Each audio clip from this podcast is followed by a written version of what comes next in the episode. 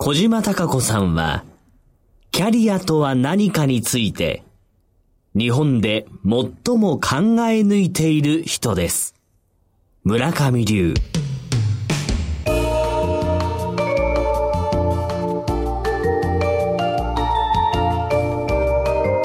小島鈴木のダイバーシティプラットフォーム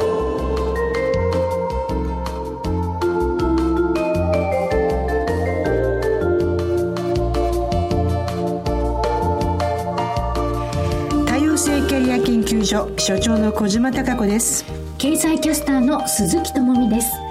今回も1時間にわたってお送りしてまいります。さあ小島所長今日は春分の日でして3月は卒業新たな旅立ちを迎える方々も多いということでしょうね。私大学の教員なので3月は4年間ですね一緒にいた学生たちが社会人になっていきます彼らにいつも言うのは変化っていうのは多くの人は恐怖に思うんですけど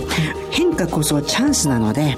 今まで自分ができなかったことそれから自分が本当にやりたかったことっていうのをきちっと言語にしてそれを行動に変えることで新しい自分がまた生まれるっていうことでね怖がるよりも楽しめと言って送り出しています。はい。どうしても将来、うん未来というのは見えないから未知の世界ですよね。未知なものってどうしても怖くなってしまいますよね、うん、よく言うのは他人他者とね社会は未知なものだけど、ええ、自分のことは自分が一番よく知っているわけで知ってるつもりじゃなくてちゃんと自分のことを自分で振り返って私はこういう人間だと。でだから私はこれからこうなりたいんだっていうことは自分にはね自分を裏切らないでしょ。多分自分を裏切ったりとか自分を恐怖に思わないはずなので、まずは社会に出る時は未知なことは社会。はい、ね、自分のことは無知でなくちゃんと知ってから出てねっていうところに私は送り出しの言葉をいつも出してます。はい。働いている方々っていうのは？働いている方々もまさに4月って移動の時期ですよね。でねで、私いつも言うんですけども、働いてる人たちは人生の中で非常に密接ですよね。下手をすると家族よりも一緒の時間を過ごすわけで。長い時間を。そう。ね、うん、今どうしてもストレスがね、多くてっていうお悩みも多いんですけども、私は外からかかるものがストレス。でも自分も人のストレスなんじゃないかって思ってほしいんですよ。自分も誰かにとって何かに対してストレスになってないかなって。はいえーそれを考えると、4月っていうのは、どんな人来るんだろうとかね、新しい仕事はって、かかってくるストレスに恐怖に覚えるんだけど、反対に4月になったら自分はちょっとストレスをね、人に与えないような働き方してみようかなとかね、やると、今ね、大変重要な問題になってる働き方改革も自分からできるんじゃないかなって。うんそんな新たな季節ということでもあるんですけれども、お花見シーズン到来ということでもありまして、小島所長が大好きなお花見っていうね。私これお花見をしないと、新学期始まらないんです。なので、今年も3月30日、上野公園の、ベストポジションに、うちのゼミ生たちがですね、ちゃんと場所を取って、うちはですね、ジェンダーフリーですので、男子女子も関係なくね、みんなでね、人のために、喜ぶ顔を想像して、お花見のおかずを一品用意して。へすごくいい場所を取ってくれるんで、外国人の観光客の人たちが、上野の桜ロードを歩くでしょ、はい、そうするとね、私たちの学生と食べ物を見て寄ってきて写真撮っていいかとか。一緒に？写真撮っていいか？でもここ毎年どうぞどうぞって言ってお招きして国際交流してます、えーね、まさにダイバーシティ交流のような。大変ですよ。びっくりしてるよね。どうぞどうぞ学生すごい英語喋れるので、うん、どこから来ましたとか。でこのお花見はもうなんて素敵なんだってああ、2月最後の金曜日、まあ、2月から始まったプレミアムフライデーというのがありますけれども、3月も当然ありますから、お花見で楽しもうという方も多いでしょうね、きっとね。私とっても残念なのが、プレミアムフライデーに関して、ええ、メディアを中心に否定的ですよね。そう、多いんですよ、否定的な意見が。ね日本の今、ソーシャルネットもそうなんですけど、否定から入るよね。やっぱり物事をね、とりあえず理解して、どうやったら良くなるかなって考えていった方がいいと思うんだよね。だからプレミアムライデーね、何が否定なのかっていうと、昔の花金とどう違うんだよ。あと、休み取れない人はどうするんだよとか言ってるんだけど、まずプレミアムフライデーで3時から帰るっていうことをやってみたら、動くじゃない。そうですね。ともみさんはご存知ないと思うんですけど、私はですね、初めて銀行員になった時、まだね、土曜日が仕事だったの。ああ。半ドンって言われて、でもね、うん、半ドンの意味もわからないよね、みんなね。若い子はそうですよね。で、その時に、週休2日が入るって時に、銀行入んないだろうって言ってたのね。うん。うん。金融がね、入らないだろうって言われてたの。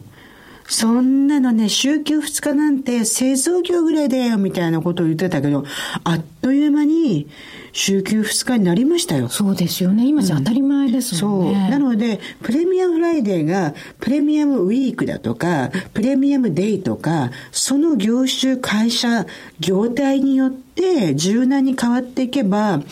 私は進むし、やはり余暇が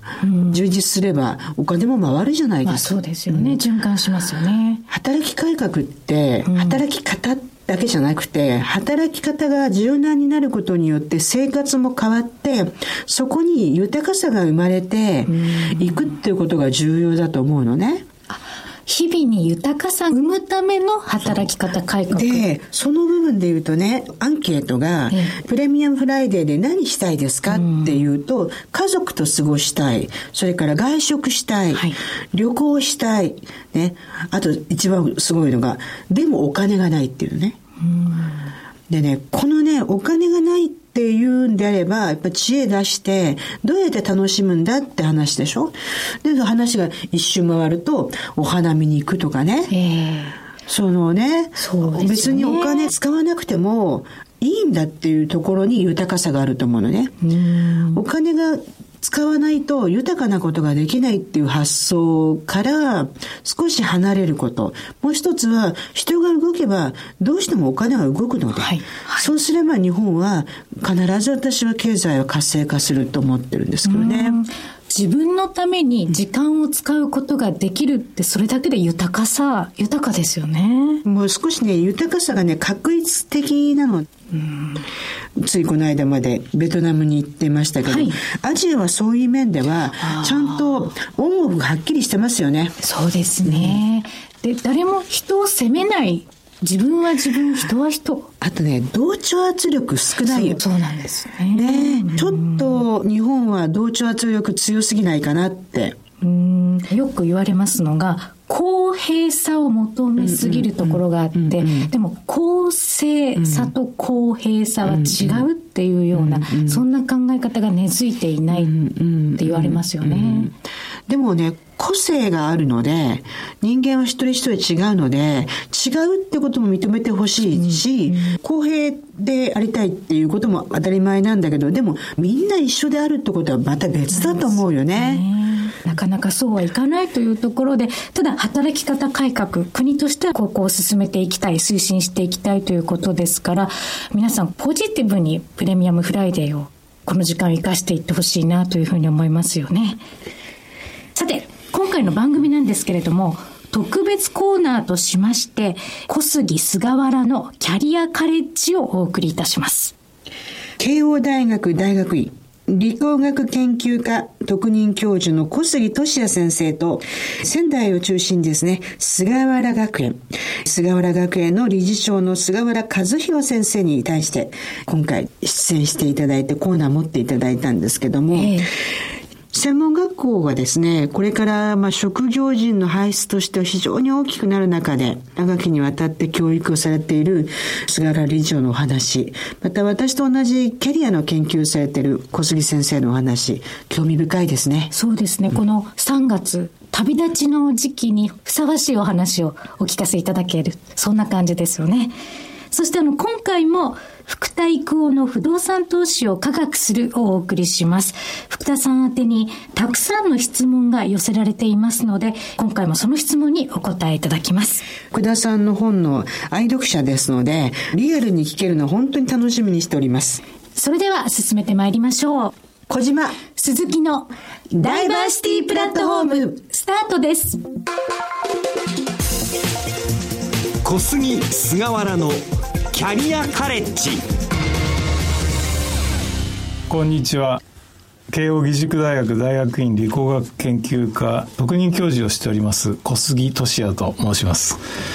今日は社会が今非常に多様化している中で企業が求める人材非常に変わってきてるというふうに感じるんですが特に日本が今直面しているのは少子高齢化なんですが今日はゲストに菅原学園理事長の菅原和弘さんをお招きして一緒にいろんなお話を伺っていきたいとこんなふうに思っております。よろしくお願いいたします。よろしくどうぞお願いいたします。まずあの菅原学園について全国のリスナー聞いてらっしゃると思いますのでどんな学園なのかっていうところからお話いただけますでしょうか？菅原学園はちょうど70年目を迎えるようになりまして、はい、現在専門学校が5校約30学科ございますし幼稚園が3つそれから保育園と社会福祉法人を有しております、はい、今3000名の学生がおりまして。3000名ですか、はい、あとはは大学が一つございますけども、はい。もともとは仙台そうです。仙台でいらっしゃいますよね。そうですね。はい。首都圏では馴染みのない、そうですね、名前かもしれない。池袋の方にデジタルアーツ東京という専門学校一つございますし、はい。またキャンパスも一つございますけど、はい。そうですね。はい。山口県萩市の方に大学をお持ちですよね。はい、そうですね。一学科でございまして、はい、ライフデザイン学科というのがございます、はい、はい、ホームページを拝見したんですけど、はい、文部科学大臣認定の職業実践専門課程を設置されてるとい。うふうに出ていたんですが、専門学校が非常に大きな曲がり角にございまして、約全国に2800校がございますけども、その中で単なる教育だけではなくて実社会の方々に入っていただいてそれを一緒に学ぶとい。うような過程になっておりまして、はい、約200校が職業実践課程に入ろうとしているわけですね、はい、そして将来は多分ここ1年でございますけども、うん、職業実践専門課程から職業大学の方にアップすると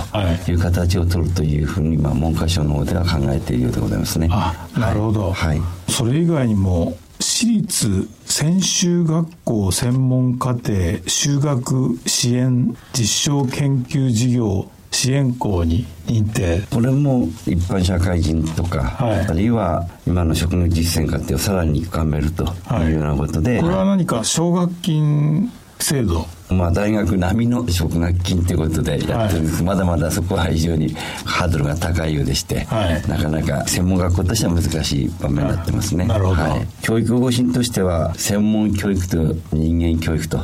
こと。で、もちろんあの専門学校でございますんで、うん、それぞれの場所で専門教育をやってるわけでございますが、うん、人間教育というのは専門教育をやるにあたってのベースになるもんですか、うん、例えば学校でよくやってるの具体的には「はいオアシス運動」とか、うん、これはもう朝に先生が立って学生たちに「おはようございます」「こんにちは」って言うと最初はなかなか4月の時には言えないんですけども、はい、だんだんだんだん声が出て生徒の方から「おはようございます」っていうふうに挨拶ができると、はい、はい、いうのはとてもいいことじゃないかなというふうに思っています。はいオアシス運動ですか、はいはいは、はいですね。それから、いはいらっしゃいませ。それから、おはおはようございます。はい、また、ありがとうございます。はい、失礼します。はい、すはすいませんという、まあ、実社会に出ても、すぐ声が出れるようにということで、そんなことやってます。はい。そうですか。学園の努力目標として、各教室には、時をお守り、場を清め礼を正すというような張り紙がしてありまして、はい、それから先生の方には三掛け運動目をかけ声をかけそして手をかけなさいとそして親身に指導しなさいという指導を学園でやっております。素晴らしいですね、はい、私もですね、えー、企業研修新入社員だけじゃなくて、はい、役職者や幹部研修もやらせていただいてるんですが、えーはい挨拶できないんですよね。そうですよね。えー、もう大企業が役員の方がぼやいてますね。こんにちはから教えなくちゃいけないと学生たちにですね。はい。はい、それ言ってますね。はい。はい、あの学生だけじゃなくて管理職の人もですね、朝行って、うーすって感じでですね。なるほど。全然あの目も合わせない人が結構いて、ね、私も研修で管理職の人にですね、えー、挨拶しないといけませんよねっていうですね。まず上からですもんね。まず上からやらないとですね。すねはい。下は挨拶してもですね、上がしてくんなくなるとやめちゃうんですよね。そうですね。えー、だからその挨拶という言葉が向こうへやったら必ず押し返すと。いう感じですよね。はい、はい、だから両方が成り立たないと挨拶にはならないわけですよね。そうですね。えー、それはまあコミュニケーションのまず基本ですよね。そうですね。はい。それ結構できてないですね。なるほどね。はい。学園としてはまあ礼という言葉を非常に大事にして、必ず止まって挨拶しなさいと、はい、そういうことまで歩きながら歩きながらではなくてちゃんとお互い向き合って、ね、向き合って特に部下は上司に対して止まってから「おはようございますこんにちは」言いなさいと、はい、いうふうには言ってるんですけどね。なるほど、はい。まあ、そんなことを意識して教育されてると、ねはい、素晴らしいですね。はい。卒業された方たちはどんな形で活躍されてる、はい、例えばアニメ化の子たちなんかはですね、はい、実際にインターンシップの中で大学デビューして実際の企業をやってる方もいますし特にトリマーとかなんかはですね、はい、インターンシップやりながらもすぐペットですね、はい、すぐに開業してしまうと。い。ったような実際の子供たちもいますし、ビジネス、ね、はい。あとブライダルですね、えー、その子たちは実際に企業に行って、それを学びながらそちらの方からオファーがあるとか、やっぱりそういう意味での現場に密着しているような形にはなってると思いますね。なるほど、はい、少子化の問題ですとか、えー AI が人間の仕事をどんどん奪っていってしまうんじゃないかとい。うことがとかく話題になりますが、そういう意味では本校の卒業生は安泰という。いやマイケル・オズボンですか、えー、今後10年か20年で AI になって、はい。反復系の職業がなくなるんですよねなりますよね、はい、そういう怖い話もありますよね、えー、ですから本当に今の小学生たちが大学で卒業した頃には職業がなくなるなっていう話もあるんで、はい、いかにその創造的なものというか自分で人間がやれるものっていうものはとっても大事じゃないかなっていうふうに思うんですよね。そうですね。えー、まあ、創造性と協調性協調性ですね。より深く人間に関わっていくというものは、これからも人間がやり続けると思いますね。いうふうに思いますよね。はいはい、おっしゃるとりだと思いますね。えーあと現実的な問題として、求人倍率はまあ今はですね、非常に売り手市場でこうなってきてるんですけど、悪かった時代も専門学校っていうのはずっと良かったんじゃないかと思うんですよね。おっしゃる通り、景気になりますと、うん。就職先がないということで専門学校に入ってくるっていう部分も逆にあるんですね。で12年間そこで勉強してもう一度スキルをつけて出ると。いう傾向もあります。逆に売り手市場の場合は、ここからすぐ就職してしまうというところもあるんで、えー、不況の時の専門学校はいいんじゃないかなって話もする方いらっしゃいますよね。公務員とかと一緒なんですね。えー、そうですね。そうすると今の現状は回避している、ね、そうですね。はい。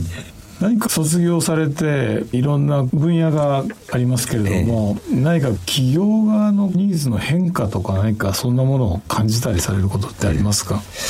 やっぱりコミュニケーション能力をきちっと身につけさせてくださいというのは多いですね。専門知識はあってもな、あいつはな、コミュニケーション能力は最低限必要じゃないかなと。大学を出たけども、本当は音楽やりたかった。ったんで、音楽の方行きましたと。なるほど。いう学生もいます。ますますですね今後自分で考えて先ほどもおっしゃったようにですね、はい、自分で表現していくという、はい、日本の中の変化もそうですしグローバルの中で日本が生き残っていくそういう人材をですね作っていかなきゃいけないんじゃないかなというふうに思いますけれども、はい、やっぱり子どもたちが最初に持つ志って言いますか、はいそういったものがとても大事かなと。で逆に親もその志というかやりたいもの好きなもの、はい、もっと低く言えば好きなものっていうことになるかもしれませんけども、はい、そういったものを親がきちっと捉えてあげて伸ばしてあげると。いう親の方の意識も大事ですけどもやっぱり子どもたちが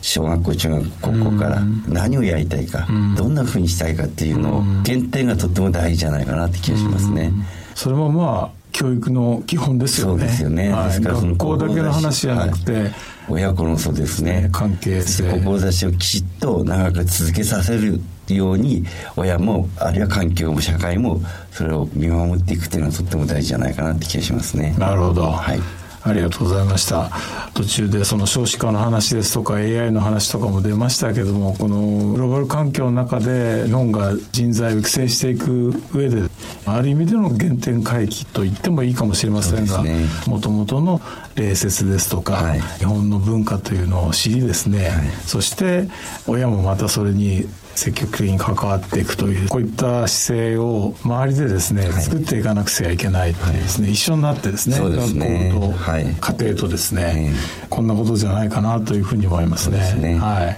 社会も そういうふうに一生懸命応援しなくちゃいけないと思いますしね。また学校もそうですし、はい。えー、ご本人もそうでしょうしね、はい、その三位一体にならないとなかなか志が遂げられないんじゃないかなって気もしますね。はい、はいいやありがとうございました。いいお話を聞きました。どうもありがとうございました。福田育夫の不動産投資を科学する。このコーナーでは株式会社福田財産コンサル代表取締役不動産コンサルタントの福田育夫さんにその極意を伝授していただきます。福田さんよろしくお願いいたします。はいよろしくお願いします福田さんといえば不動産価格はまだまだ上がると言われていた2006年5月の時点で独自のエクストリーム理論によって不動産価格の下落を的中させられた方です、はい、このコーナーではリスナーの皆様から寄せられた質問にお答えいただきたいと思います。ではご紹介いたします前回のお話で働きながらでも不動産投資は投資しやすいというお話がありました。ワンルームマンション投資の広告をよく見ますが、そういう人は増えているのでしょうか？実例があれば教えてください。埼玉県埼玉市にお住まいの駒場さんから頂戴しました。はい。まずワンルームマンションですね。はい、入門編として総額がちっちゃいので、非常にとっつきやすいんですが、私は反対です。反対？むしろ避けていただきたいなと思ってます、ワンルームマンション投資はしない方がいいと思いますへえその理由は？要はですね、投資利回りという考え方ですね。うん、前も言った収益還元価格なんですけど、はい、一体そこから家賃がいくら入ってくるのかと。うん、で、経費がどれだけかかるのかと。手元にどれだけお金が残るか、うん、そういう計算をすれば自動的に判断できると思うんですけど、ほとんど赤字。えー、例えば、ね、家賃が7万入ってきたとしますよね。2000万で売ってたとすると。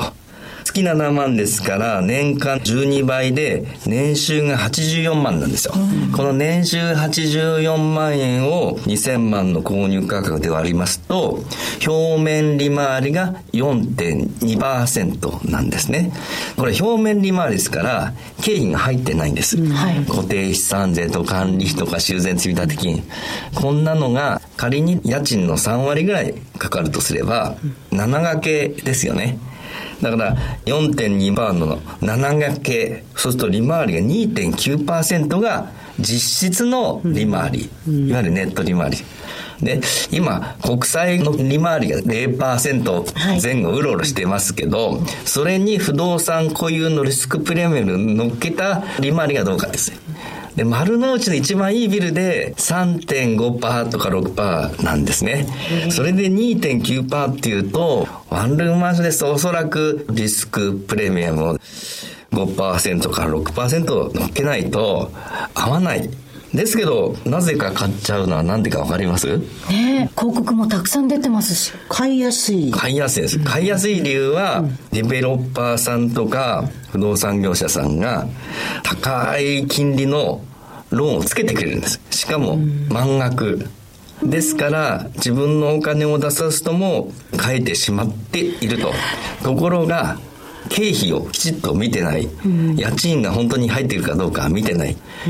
福田さん初心者の私が頭の整理をさせてください、はい、不動産は資産ですよね、はい、でもその資産を買うためには借金という負債を抱えますよね、はい、ここの資産が利益を生んでくれるためには費用という経費がかかりますよね、はいこれって、まあお話聞いてると、バランスシート、そういう計算書をちゃんと両方に合わせてみると、決して利回りの話じゃなくて、自分は資産持ってるつもりだけど、減らない借金をずっと持っているっていう話ってことですか？そうですね。要は BS と PL、両方、同時に見ると、いわゆる経営者の感覚で賃貸経営できるかどうかポイントなんですね。要は収入から経費引いて、起こる金額ありますよね。これでどんどんどんどん資産が膨らんでいけばいいんです。で、ローンがどんどん減っていけばいいんです。今のお話すごくいいですよね。持ってるマンションが自分が経営者だとすると、働いてくれるのかと。要するに、いい働きをしている社員かどうかっていう見方をすれば、いい働きをしてれば給料を払っても、ちゃんと利益が入るけど、いい働きをしないと、給料を払っても、給料って費用だから PL 的に言うとね、ね。そうするコストだけになっちゃう、ね、そうそうそう。それって経営者としてはありえない話ですよね。そうなんですね。なるほど。つこう思うんだよね。マンションは資産だから、後々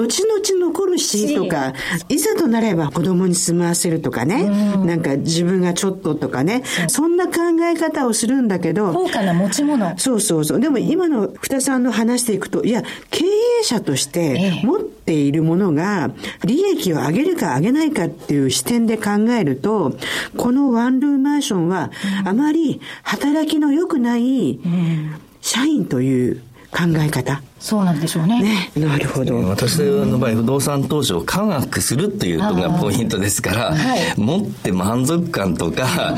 ブランド物を持ったとか、そういう所有に関する満足が資産じゃなくて、別荘を持つとか、そういうあくまでも、そこからインカム、収入がどれだけあるのかと。でしかも経費がかかりにくいものと。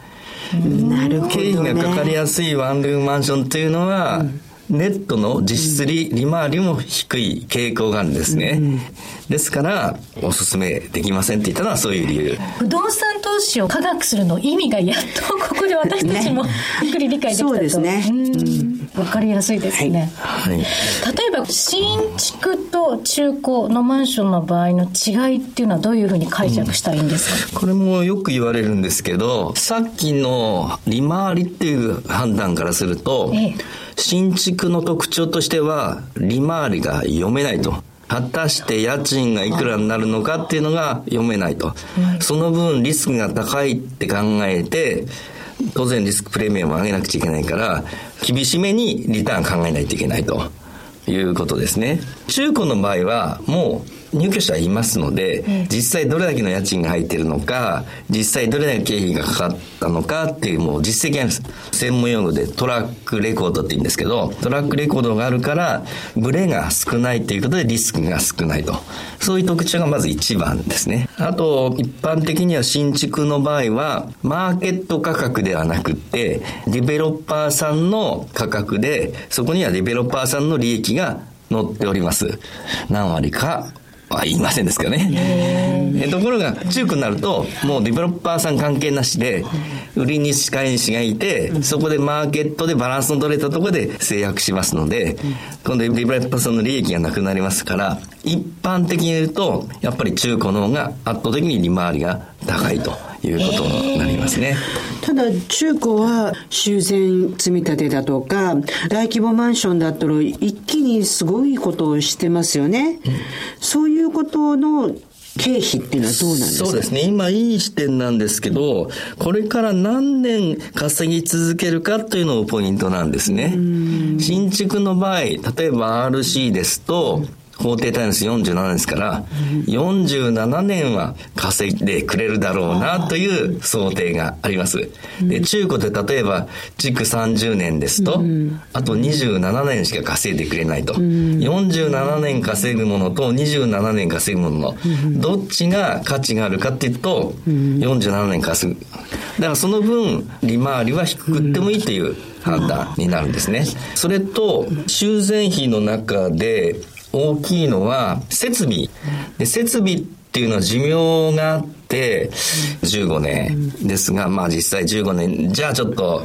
早すぎますね。20年とか30年で、水道とかですね、排水管とかですね、電気とかですね、交換しなくちゃいけない。そうすると、一旦剥がして、設備を取っ替えて、また内装をつけてとなりますと、新築より高くなってきます。当然リフォーム工事になりますので、そういう費用を考えてトータルで、利回りも考えなくちゃいけない。結構利回りっていう発想、そこまで考えると複雑なんですよ。なるほど。私、一昨年ニューヨークに行って、ずっと聖地巡礼したかったのね。それはダコタアパートっていうセントラルパークのすぐ横に、ジョン・レノンと小野洋子が住んでいるアパートがあって、あそこ今もほとんど小野洋子さんが持ってるらしいんですけど、ものすごいヴィンテージの古い古いマンションで、日本にはああいう建物自体に価値のあるようなマンションってまだ生まれないんですかね？これから生まれます？まずですね、そこは立地がいいんだと思うんですよ。立地が良ければ古くても価値がありますので、うん、新しいとか古いっていうんじゃなくて、まず立地ありきと。立地がいいところで味が出てくるっていうのがまた次のポイントになってくると思うんですね。なるほど。ですから、例えば東京ですと、まあ、原宿とか青山ですと、築30年でも40年でも価値があるんですけど、郊外で築30年、40年ですと、と、うん、もう土地代だけとか、むしろ解体費マイナスでねっていう発想になっちゃうわけです。そうだよね。あの、原宿の同潤会アパートね、表参道ヒルズになっちゃう。やっぱり日本の中に不動産が古くなると良くないっていう思い込みみたいなのがあって、中古に対するメンテナンスの方が負担に思ってるけど、実はもう少し成熟すると違ってくる時も出てきますかね。メンテナンス費用も最初から予算に組んでおいて、て、これから何年先利用価値があるのかと、何年使えるかっていうのをどんどん伸ばしていくっていうのがリフォームですので、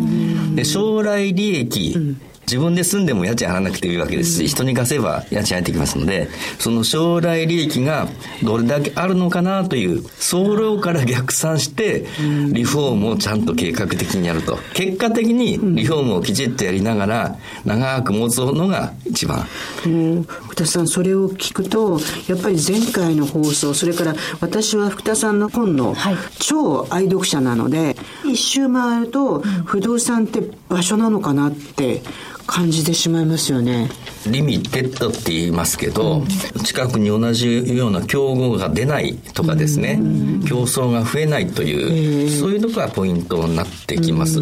で、しかも街っていうのはその生き物ですからですね、時代とともに移り変わってきますよね。なるほどね。そして常に利益、利回りっていうのと照らし合わせて考える、それが根本になくてはいけないわけですね。常にそこなんですね。っていう発想、給与所得じゃなくて、経営者といくら収入がある、いくら経費があると。価値が将来上がるのかとか、その価値は将来の家賃収入の相和なんです。個人が買うから自分の持ち物、でそこを発想をやめて、はい、お財布別だよって考えることでね。わ、かりました。はい。続いての質問です。息子夫婦と一緒に住む2世帯住宅を購入したいと思っています。住むための家と収益不動産に対する考え方は別のものなのでしょうか？千葉県船橋市にお住まいの N さんから頂戴しました。非常にいい質問ですね。まさに住むための家と収益不動産は別物です。はい。要は自分で住むということで、その満足感だとか、家賃払わなくていいとか、ローンの支払いしていけば元金が減っていくとか、そういう意味では価値はあるんですけど、そこをもし人に貸した場合、どれだけの家賃収入が入ってくるかが全てです。だから、プロ中のプロは自分でマイホームを買わずに、自分も賃貸に入って、毎日はホリエモンのようにホテルに住んで、流動性を高めて、持ってるお金を、例えば一棟もののマンションとか、収益をたくさん生むもの、そういったものを持つと。持つんだったら、マイホームというよりは、経営的に有利な不動産を持つという発想ってあってもいいんだと思うんです。だから、1番に収益、2番にマイホームぐらいでもいいんじゃないかなと思うんです。ほとんどの方が逆になってますよね。ねそれは不動産を持ってると、安心っていうね、日本の、ね、多分すごい強固な。地震はっていうのがあったんですけど、うんうん、もう1990年バブルが始まった時に、消えてるはずなんですけど、うん、ところが頭の片隅に残ってて、発想自体は勝手な人多いですね。なるほどね。去年の10月の終わりぐらいにこの番組に福田さん出ていただこうっていう時に初めて福田さんとお会いして私も同じような質問したんですよね、はい、次男夫婦たちと2世帯で土地とか探してるんですけどってさらりと投資でなければお好きにって言われて。そうですね。ええー、みたいなね。ねそうそう。その時まだねご自分でお住まいですかって言われた意味がよくわからなくて。あそうです。じゃあどうぞ、みたいな。後で本をよく読んだ時に、そうなんだ。土地を買うとか家を買う、マンションを買うっていうのはまさに投資として買うと、なかなか鋭いものが得られるんだなっていうのを、そんな発想がなかったので。えー、でもね、どうぞって言われたので、住宅用の土地を買いました。はいしかし、私は不動産を科学する読みましたので、どうしたかっていうと、将来、私の方が先に死にますので、その私たちが亡くなった後、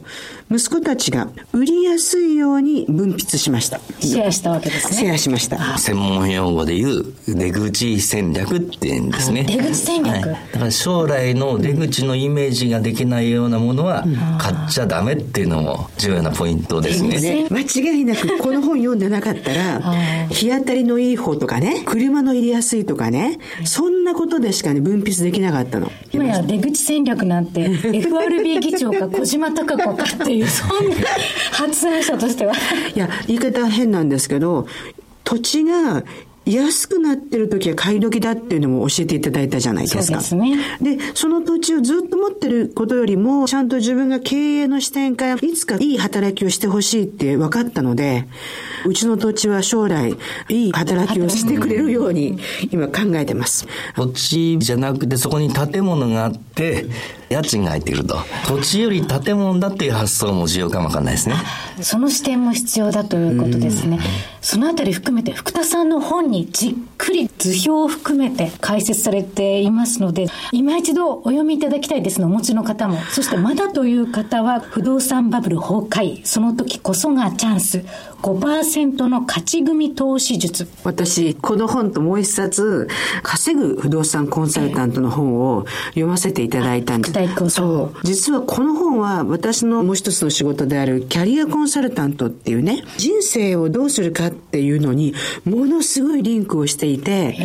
キャリアコンサルタントを勉強している人にお勧めしました。うん、ものすごい重要なことをたくさん書いてあって、不動産バブル崩壊、その時期がチャンスの5%もそうなんですけど、実は稼げる不動産コンサルタントの本、おすすめです。稼げる不動産コンサルタントっていう、稼ぐっていうのはポイントじゃなくて、うん、結果的に依頼者のために価値を与えれば、後から帰ってきますっていう話があとね、やっぱり、ね、前段がね、福田さんがどうしてこうなったのかとかも書いてあって、キャリアコンサルタント的には読み物としてすごく面白かったし、お仕事に向かう姿勢とか、それから稼ぐってことがね、どういうことなのか、それは独立が何かとか、あとまさに不動産は何かっていうことがすごくわかりやすくて、私は今までの不動産っていうものとか投資っていうもののイメージが180度変わりましたね。うん実はのこのコーナー今回で最終回なものですな、ね、たくさんのリスナーの方だからね、質問いただいて。まあ、最後みたいな感じです。ぜひ、また、福田さんにはお越しいただいて、リスナーの皆さんにいろいろと。あの、リスナーの方たちがもっと聞きたいってやってくださると、私たちも福田さんに依頼しやすいので。不動産に関する質問も、この番組宛てにお送りいただきたいと思います。スマートな福田さんが太っ腹にプレゼント企画をですね、していただいて、本当にびっくりするぐらいの応募いただきました。こうやってリスナーの方たちとやり取りできると嬉しいですね。そうですね。ね私が素人なんですけども、聞いて勉強できますし、もう一つ読んでいくってことは何度も繰り返せるので、よかったなと思います。はい。ということで、福田さん、どうもありがとうございました。ありがとうございました。ありがとうございました。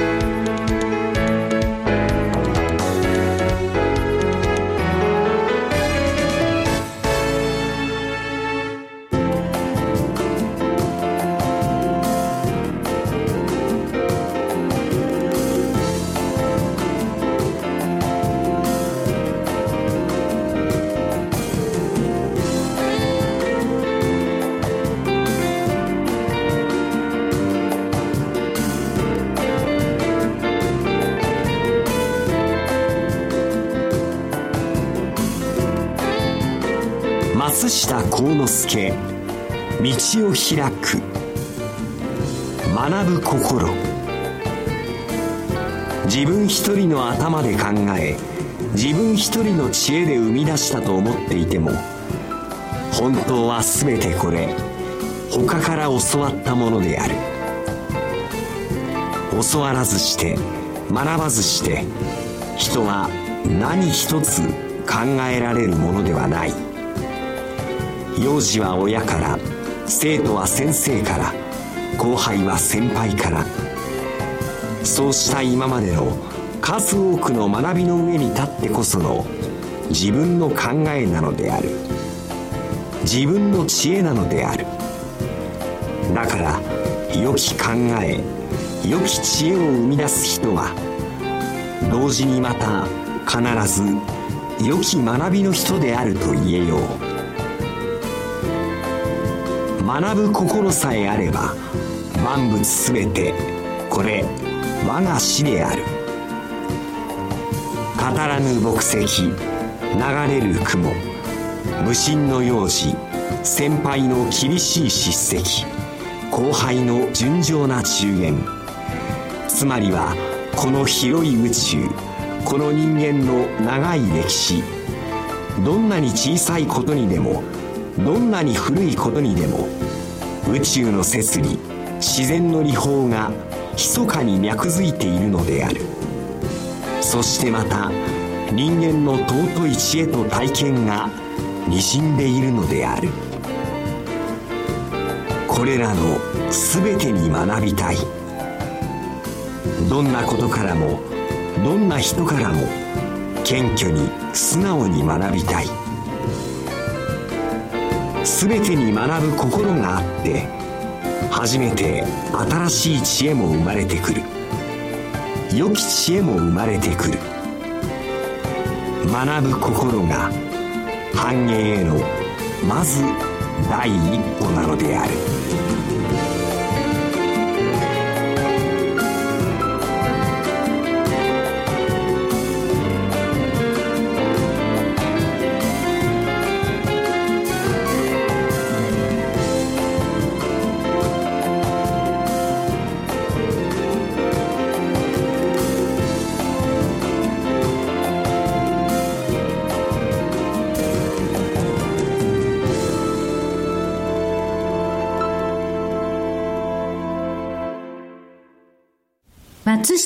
道を開く、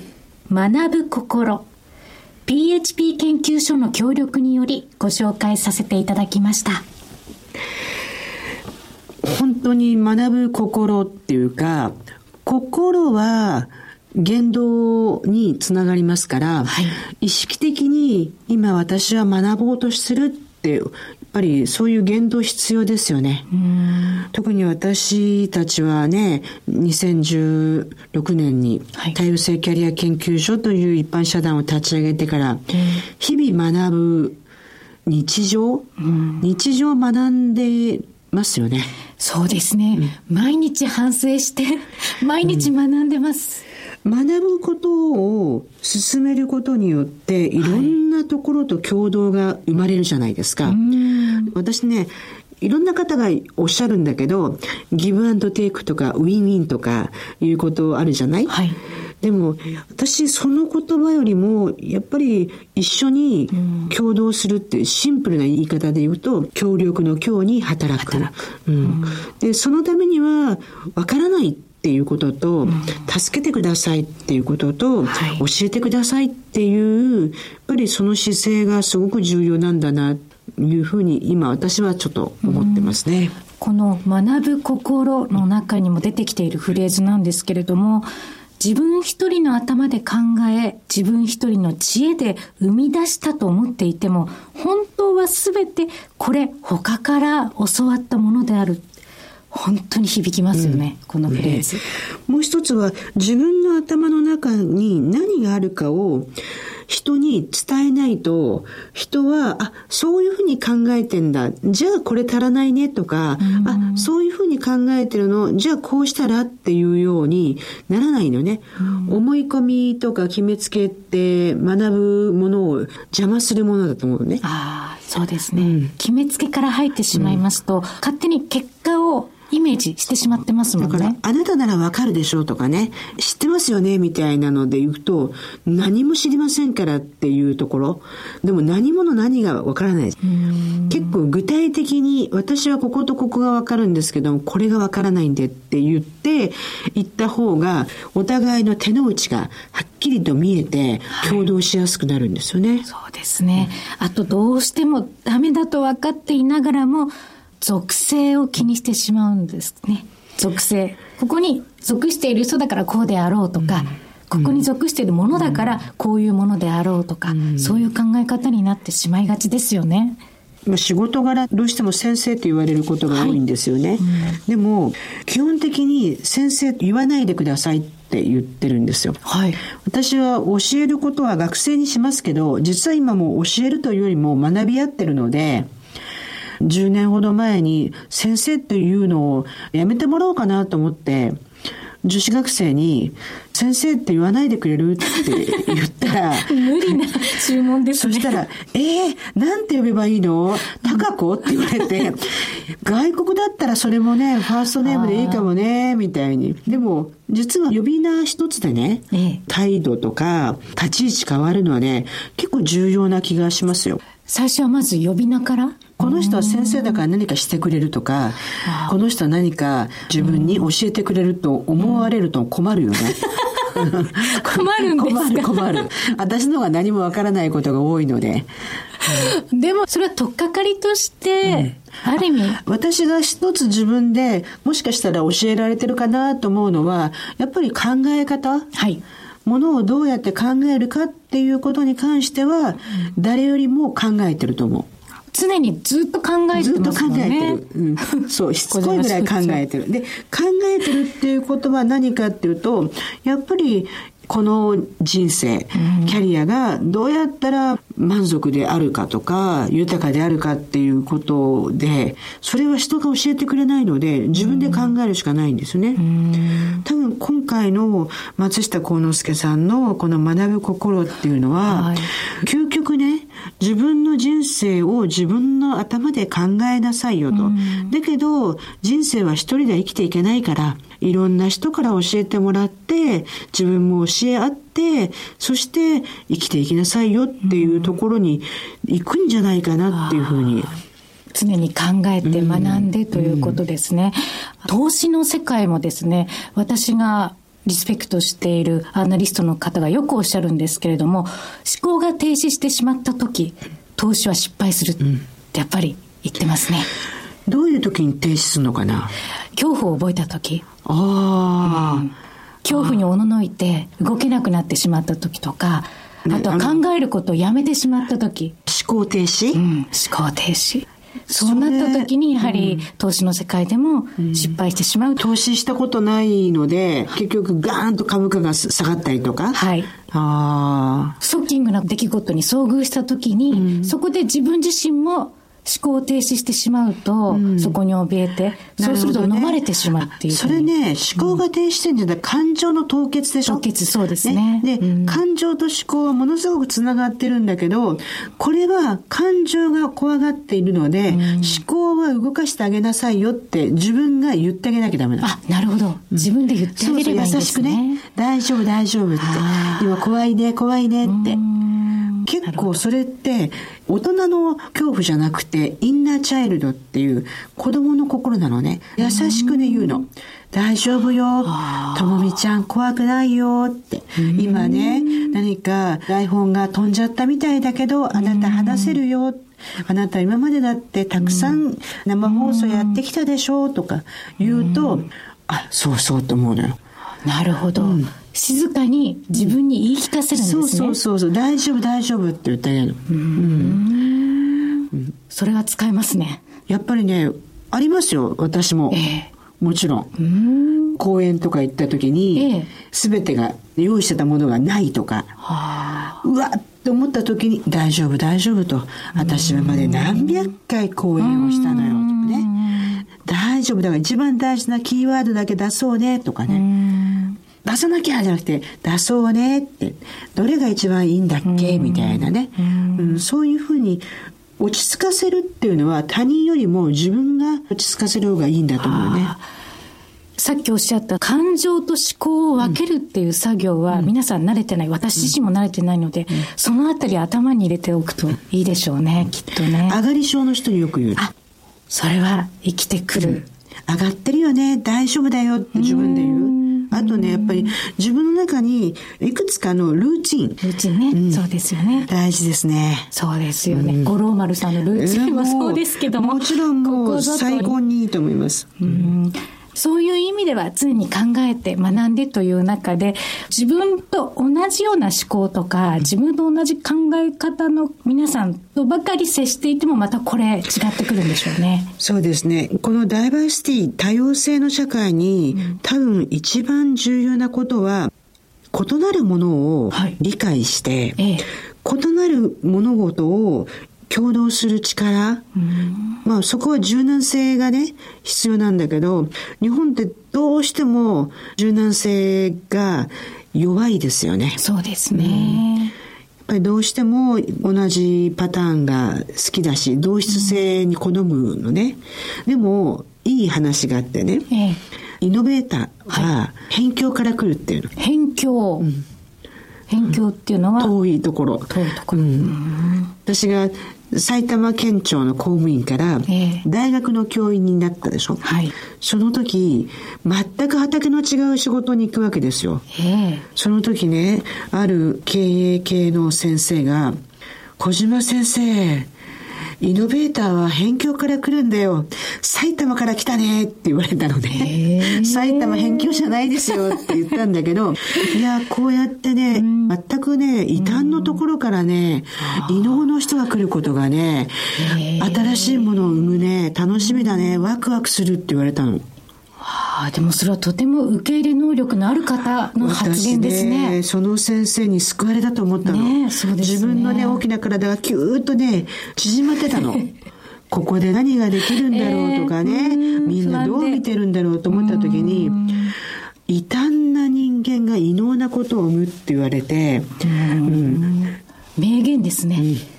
素晴らしかったですよ。なので、反対に、ちょっと変わってるとか、はい、それ個性でしょ？特性でしょ？何でも決めつけて、単純な言い方をすると、病名つけるみたいにね、あの人はこうだから、ああだからって言わないで、今日のあの人はこうだから、明日は違うかもしれないとかね。特に21世紀になってビジネスでも人間関係でも、そうなんですよ、組み合わせるってことが重要なので、はい、しかも異業種であったり、うん、別の世界にいる人、まあ、企業同士が組んで仕事をしていくということが、まあ、ここ最近また増えてきてましてね。例えば業種を超えた業務提携ということですと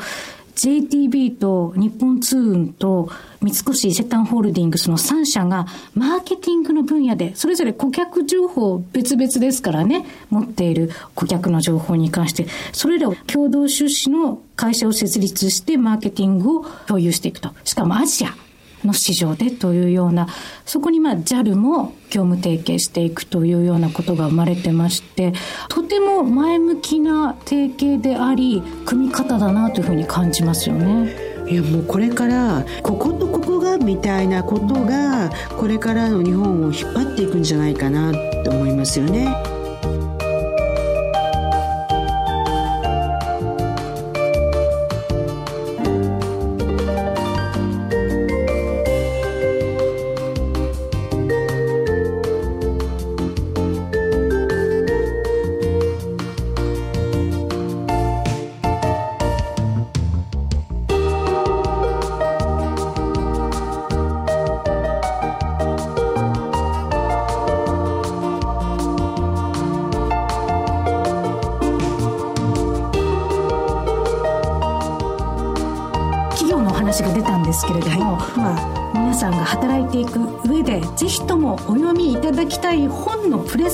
ということで今日ご出演いただきました小杉俊也先生が書かれた本ですね。はい。去年から小杉先生本ものすごい出版ラッシュだったんですけども 今年になって出ました本がね、大和書房さんの